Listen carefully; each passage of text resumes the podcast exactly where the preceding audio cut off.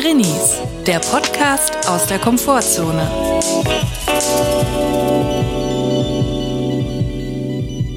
Hallo und herzlich willkommen zu einer neuen Folge Drinnies. Wir hoffen, es geht euch gut und wenn nicht, ist auch okay. Julia, hallo. Servus, Chris. Wir wollen direkt mit einer Ankündigung starten. Ja. Wir haben uns darauf verständigt, dass wir heute mit einem Wumms beginnen. Und zwar machen wir dieses Jahr keine Dezember- und Januarpause. Es gibt keine Pause um Weihnachten rum, um Silvester rum. Wup, wup, arbeitet an Weihnachten. Wup, wup. Ich wollte nur das schon mal so machen, damit die Leute das sich im Kalender so anstreichen können. Dienstag ist Trainee-Dienstag. Ist und bleibt René Dienstag, so ist es. Das äh, wäre schon mal so viel zum Administrativen für heute. Ich habe auch eine frohe Botschaft, die gilt aber nicht nur unseren HörerInnen, sondern auch dir, Chris. Und zwar habe ich eben erfahren, bei meinem Freemail-Account, da gibt's ja immer die besten Nachrichten. Und zwar habe ich erfahren, dass Nino De Angelo seinen Rücktritt von seinem Rücktritt bekannt gegeben hat. Das Ja. heißt, er wird jetzt doch nicht aufhören, er wird doch nicht seine Karriere beenden. Er hat das alles zurückgenommen, was er im Juli groß angekündigt hat, letztes Album, letzte Tour. Er hat gesagt, wortwörtlich, ich suche noch mal kurz die Meldung raus, dass er noch weitermachen will, bis der Arzt kommt. Das war sein Statement. ja, ist das nicht schön? Ja, das, das heißt, er kehrt eigentlich von Jenseits von Eden zurück, seinem Hit, was ich ja wirklich ein geiler Song finde. Also ich höre das. Auf jeden Fall. Ich finde auch jetzt, wo er wieder ganz zurückkommt, da kann ein Kind wieder lachen wie ein Kind, wenn er wieder zurückkommt, oder? Ja, genau. Man muss aber sagen, er hatte den Rücktritt ja im Juli für 2024 angekündigt. Er hat ihn ja gar nicht noch gar nicht vollzogen, sondern er hat ihn erst angekündigt für in zwei Jahren. Der Schlagersänger Nino De Angelo hat dieses Jahr im Juli angekündigt, dass er in zwei Jahren zurücktreten wird. Und jetzt im Dezember, November hat er gesagt, er wird doch nicht im Jahr 2024 zurücktreten. Er hat er ist davon zurückgetreten, dass er in zwei Jahren zurücktreten will. Das ist doch eigentlich der Wahnsinn, oder? Hat er es vielleicht auch gemacht, damit so die Restbestände seines Albums noch verkauft werden? Ja, oder halt dadurch, dass er halt angekündigt hat, dass die letzte Tour letzte Album ist, hat sich alles wie geschnitten Brot verkauft. Und dann hat er plötzlich gemerkt, das ist ja mega geil. Genau, das habe ich gemeint. Ja, okay, dann ja. Das war doch mal unsere Theorie, dass wenn man einen kleinen Erfolg hat mit seiner Kunst, und ich meine, Nino D'Angelo hatte lange Zeit wegen anderen Sachen Schlagzeilen gemacht, und dann hat er, glaube ich, ein Album gemacht vor ein, zwei Jahren, das hieß irgendwie Gesegnet und Verflucht, wenn ich mich nicht täusche, äh, geliebt und vermaledeit. Das sind auch immer so leicht... Geteert und gefedert. Ja, es sind immer so leicht chr- christlich-mystische Titel, die er da auf Lager hat. Und jetzt hat er wieder mit dem Album einen Erfolg gehabt, wollte es aber nochmal richtig von der Resterampe wegverkaufen sagt, ich trete zurück, tritt aber dann vom Rücktritt zurück und dann hat, wird er wieder ein Schuh draus. Jetzt kann er weitermachen und das alte Album hat sich aber jetzt wie geschnitten Brot verkauft. Ja, und wenn es jetzt nochmal richtig losgeht mit den Verkäufen, dann kann er ja dann wieder zurücktreten. Also dann kann er ja sagen, jetzt trete ich doch zurück 2025. Eigentlich hätten wir jetzt sagen sollen, wir machen kompletten Dezember, Januar frei und nächste Woche zurücktreten vom Rücktritt. Ja, Ich meine, so wie das Howard Carbondale für Jahrzehnte schon gemacht hat, haben wir alles schon besprochen. ja, das so schließt sich der Kreis und wir kündigen jetzt groß an, dass wir jetzt das Jahr durchtrainieren und weitermachen und keine Pause machen und nächste Woche kündigen wir dann aber an, dass wir von dieser Ankündigung zurücktreten und jetzt ähm, nur noch frei machen das ganze Jahr. In der Hoffnung, dass unsere Folgen nochmal richtig jetzt weggehört werden. ja, Solange sie noch da sind. vielleicht entschließen wir uns doch dann an Silvester eine Riesenfete zu feiern, wo wir dann für die nächsten zwei Wochen ausfallen. Wir haben eine Drinseiterfrage zugeschickt bekommen, die ich heute mit dir klären möchte, beziehungsweise die Antworten dazu klären und finden möchte. Und es handelt sich dabei um das Thema und grundlegende Thema auch Silvester. Und das ist ja auch etwas, was mich schon also mein Leben lang umtreibt. Die Frage, was machst du Silvester? Ja, Lass uns aber erstmal den Trainer abfahren. schieß ab den Vogel. Trinsider. Scharf nachgefragt. Anni hat uns geschrieben und bei ihr geht es darum, dass Leute sie fragen, was sie an Silvester macht. Anni führt es in ihrer Mail aus. Sie schreibt, Hallo Julia und Chris, jetzt beginnt wieder die Saison, in dem man die Frage aller Fragen gestellt bekommt, und was machst du Silvester? Die letzten beiden Silvester fielen ja leider Corona-bedingt flach. Statt wilder Party hieß es also alleine zu Hause bleiben, sich eine Tiefkühlpizza gönnen und eine neue Serie beginnen. Und was soll ich sagen? Es waren die schönsten beiden Silvesterabende meines Lebens. Das hat sie fett gedruckt und es sind eins, zwei, drei Ausrufezeichen nach diesem Satz. Keine zwanghafte Geselligkeit mit Freunden und Freunden der Freunde und vor allem kein unnötiges Wachbleiben bis 0 Uhr. Da mich dieses Jahr einige Freunde schon Ende September gefragt haben, was ich Silvester mache, vermute ich, dass es dieses Jahr größer denn je wird. Klar, es gibt zwei ausgefallene Silvester nachzuholen. Alles, was ich will, ist mein neues kleines persönliches Dinner for One weiterzuführen. Habt ihr eine Idee, wie ich diese Situation lösen kann, ohne als komplett antisoziale Person dazustehen? Das ist eine sehr gute Frage, die uns ja auch betrifft. Ich habe das über Jahrzehnte perfektioniert, was hier Anni da schreibt, und ich kann sie komplett verstehen. Das Problem ist ja, du kannst vielen Leuten die Wahrheit nicht zumuten und sagen, ich bin an Silvester, an diesem Abend, an diesem 31. Dezember lieber alleine zu Hause, an diesem eigentlich random Datum. Und gucke Silvesterstart.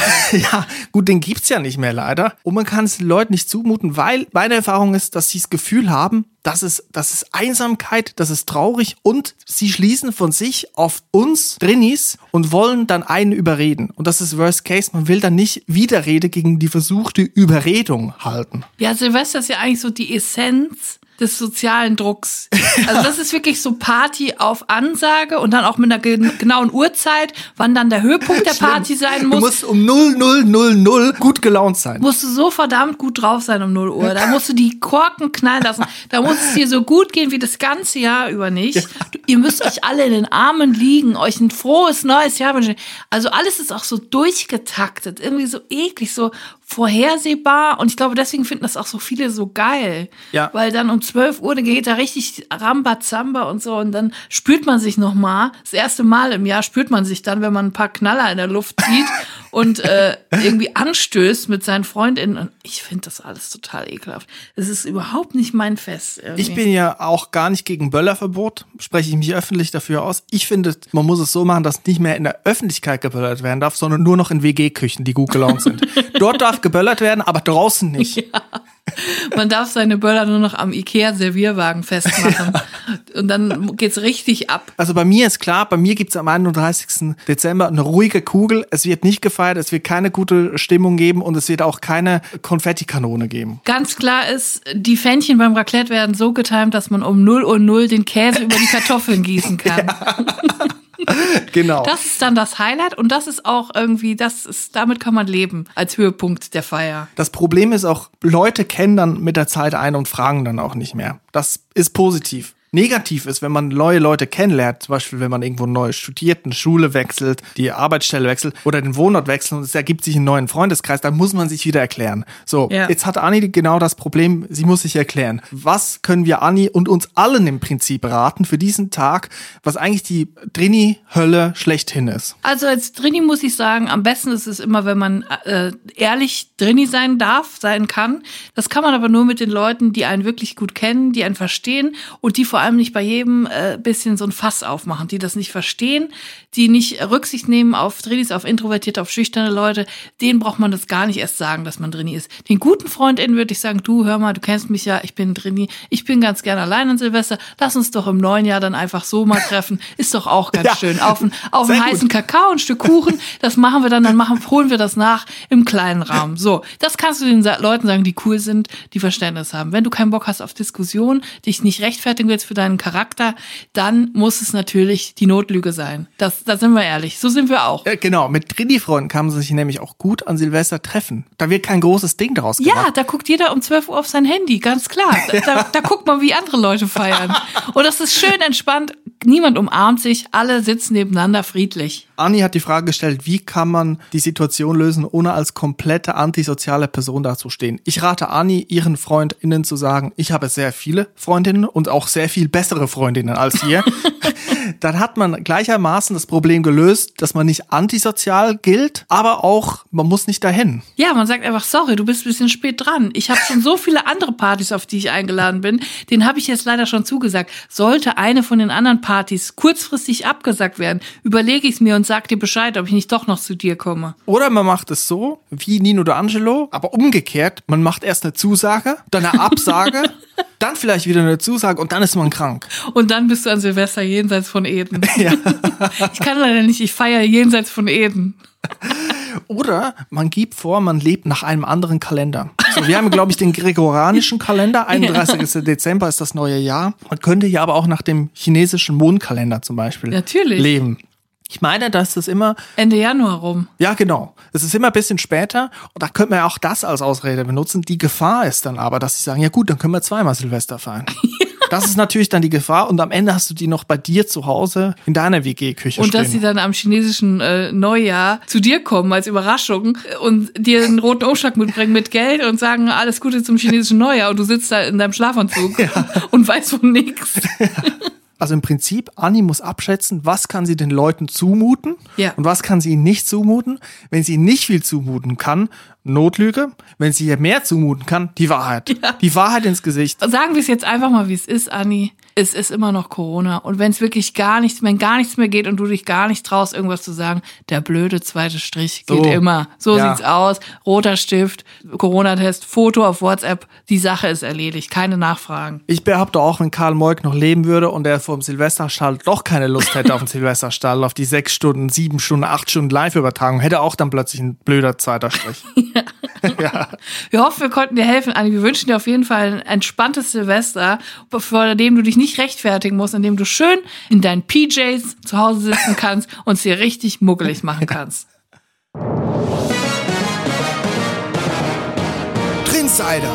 Scharf nachgefragt. Wir gehen ja jetzt immer weiter Richtung besinnliche, festliche Zeit. Winter-Wunderland ist das Stichwort. Aber vor Silvester kommt ja noch dieses große, große Fest namens Weihnachten. Darauf bereiten wir uns natürlich auch vor und darauf bereiten wir uns natürlich auch snacktechnisch vor. Und es ist mal wieder eine Zeit, sehr lange haben wir diese Rubrik nicht mehr gebracht. Heute ist das Comeback des Jahres. Der Snack der Woche. Und zwar in der Advents-Edition. Ich habe was dabei, das zieht euch die Schuhe aus. Das Comeback des Jahres, was aber vorher nicht als Rücktritt bekannt gemacht worden ist. Es ist der Nino, der Angelo unter den Snacks, Leute. Es zieht euch die Puschen aus. Trenner ab. Weihnachtstrenner ab. Der Snack der Woche. Julia, was ist denn dein Favorite Advents-Snack? Ich habe einen neuen Adventssnack, einen neuen Favorite Adventssnack. Den habe ich brandneu und zufällig entdeckt, als ich bei Edeka war. Und ich muss dazu sagen, ich bin sonst nie bei Edeka, weil es hier gar keinen gibt bei uns. Aber ich war in Düsseldorf und da war ein Edeka. Da bin ich reingegangen, wollte einfach mal gucken, haben die andere Sachen als andere Läden. Und hab, ist es mir direkt ins Auge gesprungen. Eine neue Haribo-Sorte. Und die war sehr weihnachtlich. Bin ich direkt näher rangegangen, wollte gucken, was ist das denn? Hab geguckt, die Haribo Riesentannen. Ihr habt richtig gehört, nicht Tannen, sondern Riesentannen.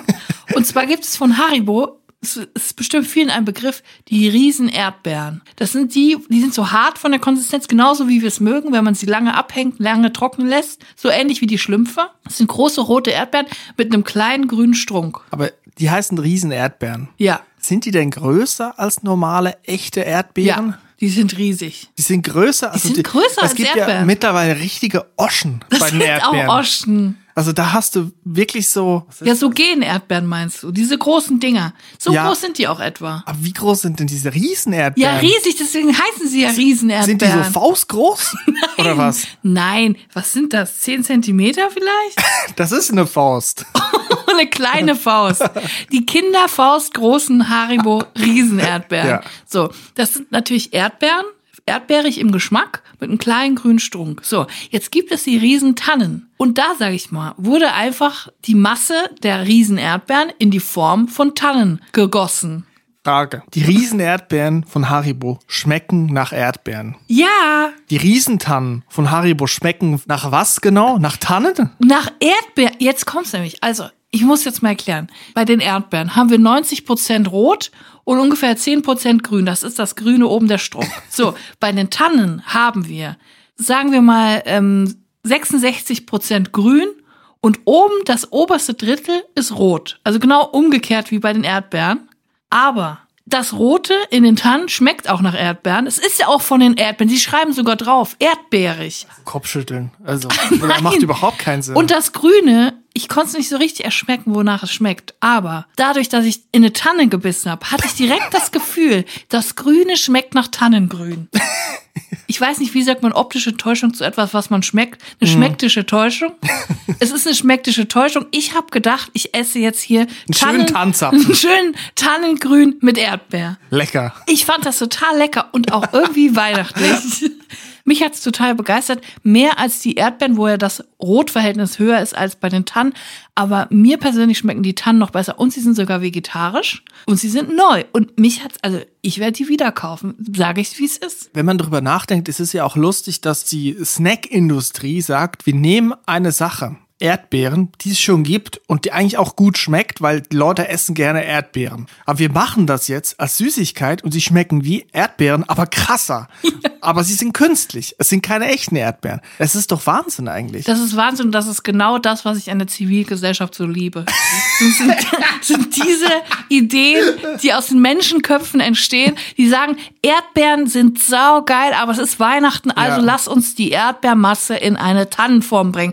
Und jetzt essen die Menschen tannenförmige Erdbeeren. Und das ist für mich das Geilste überhaupt. Eine Tannenerdbeere, das ist, ganz ehrlich, sagen wir mal, wie es ist. Tannen on the streets, Erdbeeren in the sheets. So ist das Motto von diesen Fruchtgummis. Ich liebe es, ich möchte es wieder kaufen. Ich finde, man sollte alle Süßigkeiten, die man im Sommer isst, für Weihnachten in eine weihnachtliche Form bringen. Das würde mir schon reichen. Random einfach weihnachtliche Form, eine Geschmackssorte einfach irgendwo reingepresst, irgend so ein Kunstzeug irgendwo reingedrückt. Ja, so ist es. Was ich mich da frage, ist das Brainstorming zu früh oder zu spät abgebrochen worden? ist sowieso ein Satz, den ich nie ganz verstehe. Brainstorming zu spät abgebrochen oder zu früh? Ist ja beides schlecht. Was ist passiert bei Haribo? Das ist für mich zum genau richtigen Zeitpunkt abgebrochen, nämlich da, als die große Idee da war. Für mich ist das ein Geniestreich. Das sage ich, wie es ist. Da ist nichts zu früh oder zu spät entschlossen worden. Genau darauf haben wir als Gesellschaft gewartet. Die tannenförmigen Riesenerdbeeren. Oder meinst du, schmelzen die die Erdbeeren vom Sommer ein, so wie bei den Schoko-Osterhasen, und bringen sie dann nochmal aus Tannen raus? Das ist doch eine urbane Legende, oder? Dass Mittler- hier irgendwo was eingeschmelzt wird. Ich glaube, das ist keine Verschwörung. Mittlerweile glaube ich auch, dass Angelo Kelly, von dem wir jetzt noch nicht ganz hundertprozentig geklärt haben vor zwei Jahren, ob er jetzt in Irland oder in Deutschland lebt, ich glaube, sie haben ihn eingeschmolzen und nochmal in Irland rausgebrochen. Die haben alle Kellys eingeschmolzen und nochmal in eine neue Kelly-Form gepresst. Ja, das glaube ich. Warum hat der Nikolaus so lange Haare? Ich bin erschüttert gewesen. Letztens habe ich im Fernsehen gesappt. Und dann ist immer um die Weihnachtszeit im Herbst, wird gerne, werden gerne so Touren beworben von so Bands. Also jetzt nicht irgendwie Placebo, sondern so Bands, wo ein Motto drüber steht. Zum Beispiel Kelly Family, das irische Weihnachten ist dann das Motto. Oder Celtic Women, wo dann getanzt wird. Oder Santiano, irgendwie das große, große Weihnachtszauber auf hoher See Das oder so. große Riverdance-Genre. Genau, jetzt habe ich gesehen, jetzt gibt's eine irische Band, ich habe leider den Namen vergessen, die meines Erachtens, ich weiß nicht, wer zuerst war. Entweder ist es von Kelly Family abgekupfert oder die Kelly Family hat dort abgekupfert oder es sind tatsächlich die Kelly Family eingeschmolzen worden und nochmal neu rausgepresst. Ich weiß noch, welche Band du meinst. Das ist die mit dem Schlagzeuger, der aussieht wie mein ehemaliger Kollege Patrick Stenzel. Das habe ich, hab ich direkt gesehen. Dachte, Moment, seit wann spielt Hast der auch gesehen, die Schlagzeug? Werbung? Ja, die läuft doch immer auf, ich weiß gar nicht, Sat 1 oder so. Irgendwo, oder ProSieben, irgendwo wird die ganze Zeit promoted, diese CD. Da dachte ich auch auf den ersten Blick, dachte ich, das sind doch safe die Kellys. Und dann, wenn man aber genauer hinguckt, das sieht man ja auch nicht direkt auf den ersten Blick, ist das jetzt Kelly Family oder nicht. Mhm. Erst wenn man genauer hinguckt, sieht man, ah, die sehen unterschiedlich aus. Man sieht Schottenröcke, man sieht eine, eine Sackpfeife, eine Drehorgel, eine Drehleier. Es sieht jemand, der mit einer Gitarre in der Hand hat, mit langen Haaren, Joey Kelly, Fragezeichen, eingeschmolzen, neu rausgebracht worden. Ja, das sind die Fragen, die mich beschäftigen. Und haben wir jetzt eigentlich dasselbe Phänomen bei Erdbeeren als Tannen? Die Tannen werden wieder zu Erdbeeren. Ist es dasselbe? Drehen wir am Schluss uns immer im Kreis? Das ist mir zu philosophisch jetzt gerade. Ich möchte jetzt bitte diese, diese, diesen Snack bewerten, wenn ich darf. Ja, bitte, ich bitte darum. Nach unseren Trini-Kriterien bewerte ich den Snack folgendermaßen.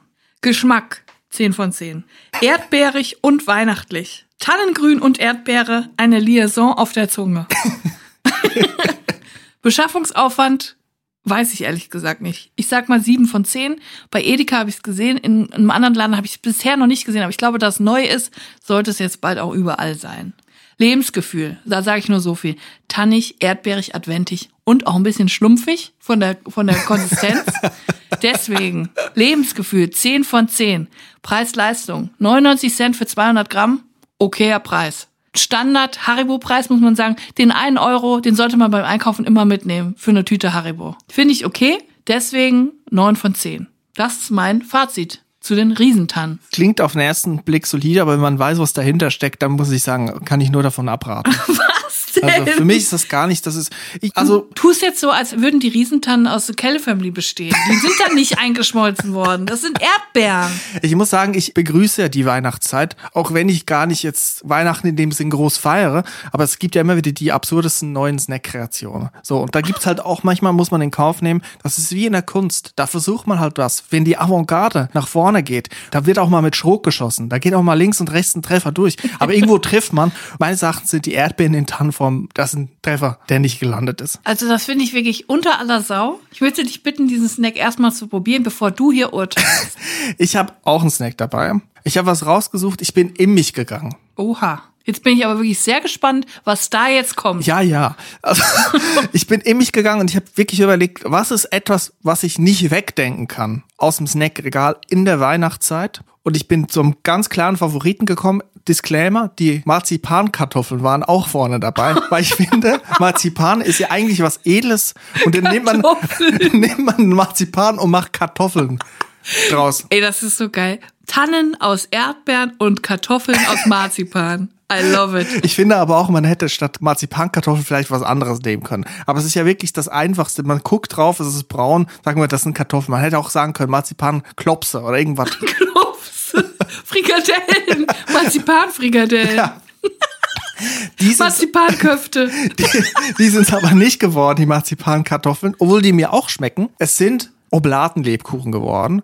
Nürnberger Oblatenlebkuchen. Und ich habe die letzte Sorte, die ich gekostet, verköstigt habe, ist von Helberlein Metzger. Oblatenlebkuchen Zartbitter. Feine Nürnberger Oblatenlebkuchen. Das ist etwas, was ich nicht mehr wegdenken kann, weil ich finde, diese Oblatenlebkuchen, die können ganze Mahlzeiten ersetzen. Frühstück, Mittagessen, Abendessen, Nachtisch, Kaffee. Das geht immer. Wenn man so zwei von den Dingern isst, dann ist man satt für, sage ich mal, drei Stunden und dann muss man noch mal zwei nachlegen. Also so ein, so ein Kartonding für einen Tag, das reicht. Aha. Und also sind das die mit diesen Oblatenboden, die man dann auch beim Abendmahl bekommt? Ja, ich habe ein bisschen recherchiert und zwar heißen die nicht nur Oblatenlebkuchen, so habe ich sie kennengelernt, sie heißen auch eigentlich traditionellerweise Elisenlebkuchen. Und da habe ich gedacht, was ist Elisenlebkuchen? Ist das vielleicht nur so ein Markenname? Nein, das ist der ursprüngliche Name für Oblatenlebkuchen, weil ein Bäcker hatte eine Tochter, die hieß Elisabeth und die war krank und dann hat er einen Lebkuchen für sie gebacken und dann wurde sie gesund und das war dann der Elisenlebkuchen. Ist damals auch der, der Song für Elise für den Lebkuchen geschrieben worden? Ich glaube nicht. Aber das sind ja diese weißen Dinger, diese Oblaten, die man ja auch aus der katholischen Kirche zum Beispiel Natürlich. kennt. Aus der Hostie, aus der heiligen Kommunion. Meine Meinung ist übrigens, man sollte das Game beim Abendmahl mal ein bisschen abspeisen und mal ein bisschen was richtig Geiles den Leuten auf die Zunge legen. Nicht so eine langweilige Oblate. Ja, das habe ich auch gedacht. Ich habe nämlich geguckt, was ist eigentlich Oblate eigentlich, was ist Hostie und das, ich habe rausgefunden, es ist sehr nah beim Esspapier. Und Esspapier Mhm. ist ja jetzt verglichen mit Hostie. Esspapier ist Fun. Hostie ist alter Muff. Aber Esspapier ist Fun, weil es bunt ist. Dieses Und Pinke. Und da gibt's ja auch Wein, ne, bei der Heiligen Kommunion, das aus der Sakristei geholt wird. da könnte man ja auch was anderes machen. Also man könnte erstens mal die Hostie als Snack ersetzen und vielleicht Ja. ein anderes Getränk. Ich habe mir überlegt, vielleicht einen Soda-Stream Wassersprudel einstellen, wo man statt immer Wein kann man sich da was zusammensprudeln mit diesen Sirups. Im Sirup. Ja, kann man was. Tritop. Ja, genau. Kann man sich was Exotisches zum Beispiel in die Weihnachtszeit holen mit Tropical-Geschmack oder auch so ein Pepsi-Ersatz. Ich würde ja, also wenn ich Pfarrerin wäre in der katholischen Kirche und ich müsste das Abendmahl halten, dann würde ich den Leuten einen Center Shock auf die Zunge legen. Jedem so eine andere Geschmacksrichtung. Weißt du, sie müssen aber dann noch so ein bisschen die Zunge raushalten, länger, sie müssen es aushalten, weil das ist ja auch Christentum. Es bedeutet ja auch Leid. Sünde, Buße, Sünde, das schwingt damit. Buße, alles Ja. was schlecht ist und dann hinterher wird's aber süß, also Ja. Zuckerbrot und Peitsche mäßig und als, und als Getränk würde ich einen so ein Dirty ausschenken, aber Dirty mit Alkohol, weißt du, in diesen großen Krug. Sehr Dann gut. muss jeder so eine 0,5 Dose muss er dann irgendwie runterexen. Sehr gut, da kann man gleichermaßen die Millennials mit dem Center Shock anziehen, aber auch die Gen Z mit dem Dirty von Shirin David. Ja, also warum, also wenn die katholische Kirche was für ihr Image tun will, Mhm. ist ja eigentlich, wäre ja vielleicht mal sinnvoll, mal irgendwas zu unternehmen, könnten sie ja darauf setzen. Man merkt auch, es ist farbenfroh. Center Shock und Dirty, das sind bunte Sachen. Also die katholischen Priester, die haben ja auch so bunte Klamotten an. Vielleicht das mal das Konzept weiterdenken, vielleicht auch eine Lasershow machen oder so. Du, auch mal mit Mucke das Mal mit. Trockeneis arbeiten. Beim Jesus Ja, sie haben ja da schon mit dem Kessel, mit dem Weihrauch, das ist ja schon, da, da, da haben wir ja schon die Anfänger. Weißt du, was ich übrigens richtig bitter finde? Es gibt ja in, in Kirchen generell gibt's jetzt so oft und auch bei Menschen zu Hause, was ich noch viel gruseliger finde, ähm, Skulpturen von Jesus am Kreuz. Mhm. Also ein Holzkreuz und daran hängt der sterbende Jesus, der leidet. Warum hängt man sich das Und erst es an die liegt Wand? nicht am Center Shock. Ja, es liegt nicht am Center Shock, auch nicht am Dirty. Der hängt da und wurde gerade gekreuzigt. Wer hängt sich sowas auf, ist meine erste Frage. Und die zweite Frage ist, es gibt ja Leute, die das herstellen, die das bauen. Die machen hauptberuflich, äh, nageln Jesus ans Kreuz. Also die müssen dann wirklich den Jesus herstellen, das Kreuz herstellen und in einem anschließenden Schritt müssen sie Jesus selber mit Hammer und einer Nagel, müssen sie den ans Kreuz nageln. Ja, ich will mich auch fragen, benutzen die da Spacks oder Torxschrauben oder kommt auch noch Fischerdübel rein? Wie machen sie das? Das, ich meine, das muss halten über Jahrhunderte, wenn man es dann vielleicht noch bei Bares für Rares sehen will, auf der Drachenburg, wo es dann für 30.000 Euro verkauft wird. Ja, aber was muss das auch für ein Arbeitstag sein? Dann kommst du abends nach Hause und fragst, Schatz, wie war die Arbeit? Ja, okay, ich habe 36 Jesus ans Kreuz genagelt. so, also das ist dann dein Tag. Du, du nagelst die ganze Zeit die armen Handgelenke, die blutenden Handgelenke von Jesus Christus ans Kreuz. Was ist das für ein Gefühl? Stell dir vor, dein Jesus am Kreuz, den du hergestellt hast, vor 200 Jahren, landet bei Bares Ferraris in der 20.15 Uhr Ausgabe. Dann steht da Kolmar Schulte-Golz und sagt, es tut mir leid, aber da muss ich 2000 Euro von der Expertise von ihrem Wunschpreis abziehen, weil da wurde nicht sauber verdübelt. Da wurde kein Fischerdübel benutzt. Da wurde nur so ein billiges Bauhaus-Eigenprodukt genommen. Stell dir das mal vor. Ich finde das irgendwie alles beängstigend und traurig und faszinierend zugleich. Das fasst es auch zusammen, was ich von der katholischen Kirche halte. Aber ähm, ja, ich, ich, falls Leute unter uns sind, unter den HörerInnen sind, die hauptberuflich die Jesuskreuze herstellen, meldet euch doch mal, wie sieht euer Arbeitstag aus und wie könnt ihr abends gut schlafen? Ja. Vielleicht auch mal so ein, so ein Center-Shock mit auf das Kreuz mitgeben. Ich glaube, teilweise können sie es, bringen sie es auch nicht übers Herz, den Nagel reinzuschlagen und kleben dann einfach das Handgelenk mit Center Shock hinten fest am Kreuz. Mit so einem gekauten Kaugummi. Stell dir vor, die kleben das fest und dann hält der Kleber nicht. Und dann fällt er runter. Das ist nicht gut, das muss sauber gemacht werden. Die Frage ist, darf man schrauben oder wird genagelt? Das ist meine Frage, mit der ich heute auch aus dem Podcast rausgehen würde. Aber erst muss ich noch die Nürnberger Elisenlebkuchen der Marke Heberlein Metzger bewerten. Ja. Preis 2,29. Ich habe es bei Rossmann gekauft. Meine Aufgabe sehe ich auch, das ist auch meine Bürde. Ich muss den Lebkuchen von diesem Advents-Wühltisch, der da immer in der Weihnachtszeit aufgestellt wird, wirklich in die Ladenregale ganzjährig reinbringen. Und es ist ja immer so, dass eigentlich so ein äh, Oblatenlebkuchen, der wird einfach noch so eingepackt, ne? Den nimmt man mit, weil man denkt, ist lecker, kann man mal mitbringen. Aber ich finde, es müsste den ganzjährig geben. Ja. 2,29 hat der gekostet für 200 Gramm. Ist jetzt nicht ganz so günstig. Da gibt's günstigere Sachen, aber ist auch lecker. Es gibt ja viele verschiedene Marken und auch Sorten, verschiedene Nussanteile. Das gefällt mir. Ich mag ja Nuss und ich habe auch gelernt, da darf nicht viel Mehl rein. Und ich habe dann hinten drauf gelesen, da ist auch eine Warnung für Allergiker. Jetzt habe ich das Glück, ich bin nicht Allergiker und ich freue mich über so eine Warnung, weil das sind nicht nur Haselnüsse, Walnüsse, Mandel, Cashewkerne drin, sondern es wird auch gewarnt, kann andere Schalenfrüchte, Erdnüsse, Lupine, Sesam und Soja enthalten. Und ich freue mich da, weil man hat nicht nur Haselnüsse, Walnüsse, sondern eventuell auch andere Erdnüsse. Das ist doch der Hammer. man zahlt 2,29 und kriegt vielleicht noch andere Sachen mit. Und Erdbeeren vielleicht auch, weil das sind ja auch Nüsse. Das stimmt, also 2,29 Preis-Leistung 8 von 10, weil es schon teuer, aber es schmeckt auch. Ja. Handgemachte, nicht industriell gefertigte Oblatenlebkuchen sind bestimmt noch teurer, aber die schmecken auch wahrscheinlich viel besser, muss man auch sagen. Beschaffungsaufwand, naja, ist halt eine Sache, die, Naja. die für die Weihnachtszeit gemacht wird, ist leider erst so Mitte August im Regal. Von mir aus kann es auch schon so am 1. Juni rein. Weißt du, was meine Theorie ist, warum es die Sachen, äh, die Nürnberger Oblatenlebkuchen erst ab August im Regal gibt? Also ich muss ja generell sagen, Nürnberg ist für mich, ist das eine Fantasiestadt erstmal? Die Stadt gibt's nicht, die gibt's nur in meiner Fantasie. Und wenn ich an Nürnberg denke, dann stelle ich mir vor, wie da zwei Häuser stehen, ein kleines und eine große Fabrik, aus der so Wolken kommen, aus dem Schornstein. Und in dem kleinen Haus wohnt das Christkind, weil das kommt ja aus Nürnberg, da gibt's ja das Nürnberger Christkind. So, und in dem großen Haus ist eine Fabrik und da wird dann das ganze ähm, Jahr bis August über werden da Nürnberger Rostbratwürstchen hergestellt und ab August stellen die um auf Oblatenlebkuchen. äh, Lebkuchen. Das ist das, was in Nürnberg insgesamt passiert. Gut möglich. Die Rostbratwürstchen werden eingeschmolzen und dann als Lebkuchen wieder rausgebracht. Und in Tannenform. Der Rücktritt vom Ro Comeback quasi. Kategorie Geschmack für mich 10 von 10. Klare Lebkuchen Nummer. ist lecker, kann man nicht äh, wegdenken. Sehr gut. Lebensgefühl, das ist natürlich, man kriegt Nüsse, man kriegt eventuell noch Sesam und Sojaspuren mit. Das ist alles. Es ist Honig drin, es schmeckt lecker. Lebkuchen, da ist Leben drinnen. Und eventuell Nürnberger Rostbratwürstchen.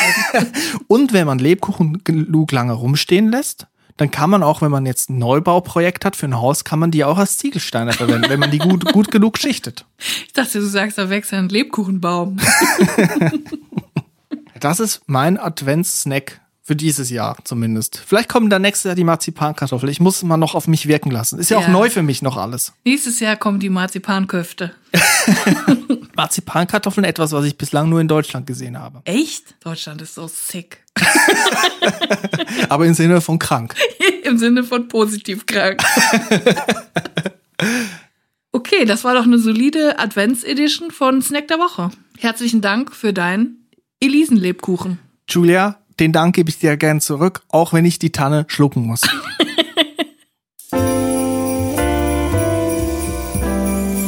Der Snack der Woche. Wir haben ja die Rubrik die freundliche Erinnerung angekündigt. Wir erinnern euch an eure wichtigen Termine, an die ihr euch vielleicht dann nicht mehr erinnert. Wir wollen heute auch jemanden erinnern und deswegen, äh, Chris, schieß den Vogel ab, spiel den Trainer. Sehr gerne.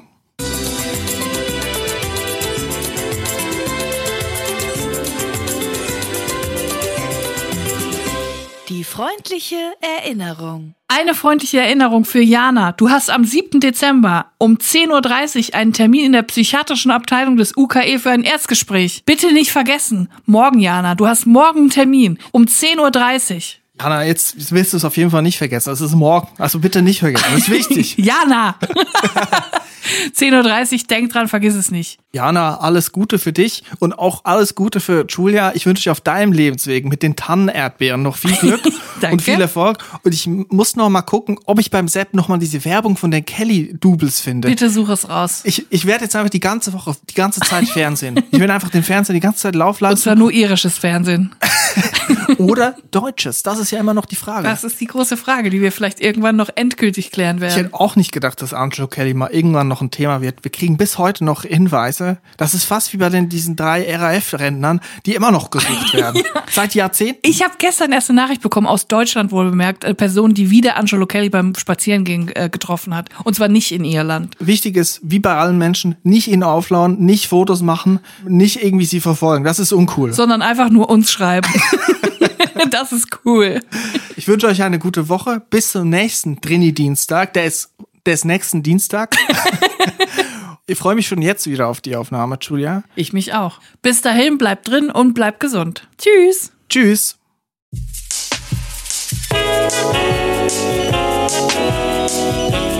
Drinnies, der Podcast aus der Komfortzone.